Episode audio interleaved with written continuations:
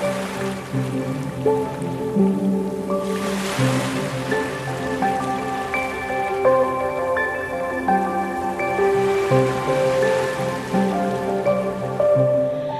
Fundación Franz Weber leva case medio século de vida dedicada á protección da natureza, dos animais e do patrimonio histórico. Fundada en Suiza en 1975 polo xornalista Franz Weber, hoxe ten presenza en distintos países do mundo. Rubén Pérez Sueiras, director de campañas e activista da Fundación Franz Weber, explica as súas características e obxectivos. É unha organización que ten moita historia, fundada a mediados dos anos 70, e cun claro obxectivo de protexer tanto a natureza como os animais como o patrimonio histórico. Hai que dicir que o seu, a súa creación non provén deste xornalista do mesmo nome, Franz Weber, en Suiza, aínda que agora pois temos un carácter internacional.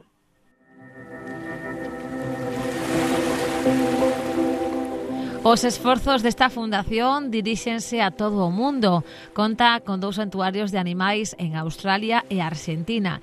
Iso sí, hai que ter en conta que cada realidade nacional é diferente. Pois realmente temos diferentes delegacións e tamén hai diferentes persoas expertas ao longo do planeta, non fundamentalmente eh, en España, en Suiza e tamén en varios países da Latinoamérica e a partir desde aí pois temos campañas moi específicas porque cada realidade nacional é diferente e ademais cada realidade pois require actuar pois dun xeito variado. Entón, pois no caso das touradas, non, que poderia ser unha das campañas máis fortes que levamos, ademais ao longo dos últimos anos, primeiro apoiando unha iniciativa legislativa popular para erradicar esta práctica en Cataluña, logo apoiando tamén modificacións normativas, por exemplo, nas Illes Baleares, e ao final o que facemos é ir avanzando buscar esa defensa integral dos animais, pero tamén tocando outras cuestións, non? como podría ser a protección da infancia relacionada pois, con estes espectáculos violentos.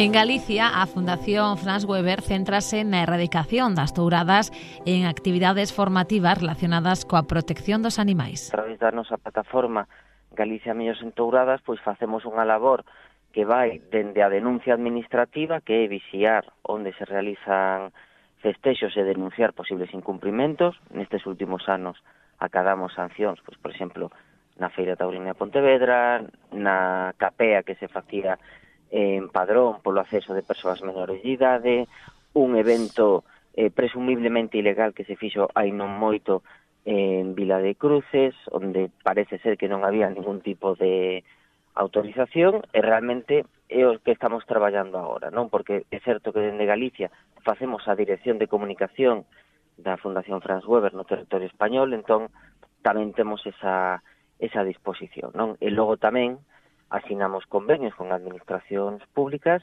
para avanzar en contidos formativos. E aquí nos entendemos que a veciñanza, non, a cidadanía en xeral, ten que recibir pois contidos formativos sobre empatía e respeto aos animais, sobre, por exemplo, xestión de colonias de gatos comunitarios, pero tamén os poderes públicos teñen que recibir este tipo de, de información e de formación, e así pois estamos avanzando en varios convenios precisamente para formar non tanto os técnicos como os cargos electos que queiran, non? porque a incidencia política pois tamén é outra das nosas patas importantes.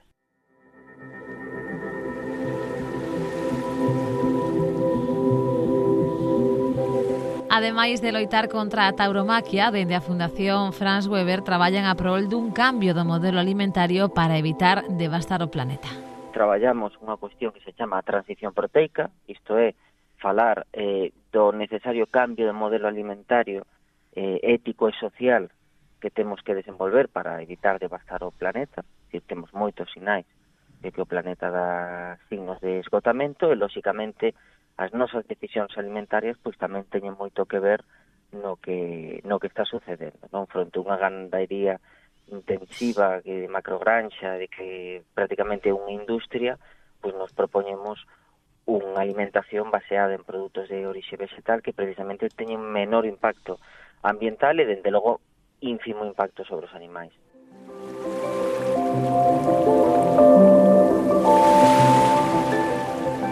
Rubén Pérez amósase orgulloso dos logros acadados ata o momento.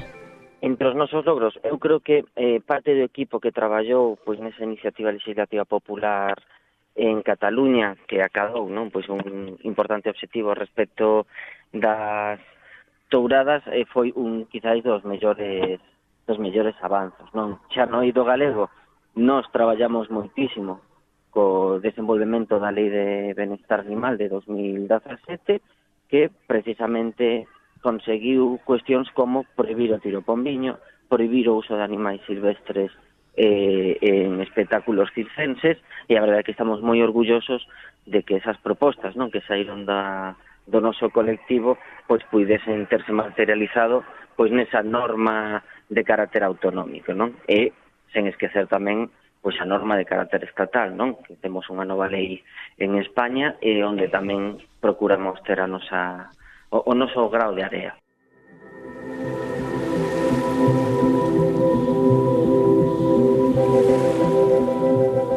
Entón, como convencerías alguén para que se conciencie e participe na defensa dos animais e da natureza? Eh, como fixen eu, que eu comecei hai moitos anos, en 2007, a visitar un refuxio de animais, unha protectora da, da área metropolitana da Coruña, e a partir de aí, pois, dende paseando cans ata limpando non as deposicións que facían os pobres pois, nos canís, pois fume incorporando pois un pouco ese, a ese voluntariado, non? E a partir de aí comecei co tema da tauromaquia ¿eh? e pois a pase niño fume incorporando outro tipo de, de campañas, non? E a verdade é que, bueno, é un proceso que, que finaliza sendo unha persoa profesionalizada, non? Porque é certo que na fundación o equipo que temos estable é profesionalizado e isto permite que, que o traballo pois eh, sexa moito máis moito máis ágil e eficaz precisamente como pasa noutros campos da acción social, non? A clave está en convivir nun planeta sen maltrato nin crueldade. A cuestión é que temos un planeta, que nese planeta temos que convivir con moitísimas especies animais, e que, como mínimo, pois non teríamos que exercer maltrato nin crueldade sobre estas pois por motivos moi diversos. Máis de 200 medios de proximidade en 11 comunidades, 120 programas radiofónicos emitidos en 4 idiomas. Onda ODS, unha campaña para facer fronte aos retos globais dende o local.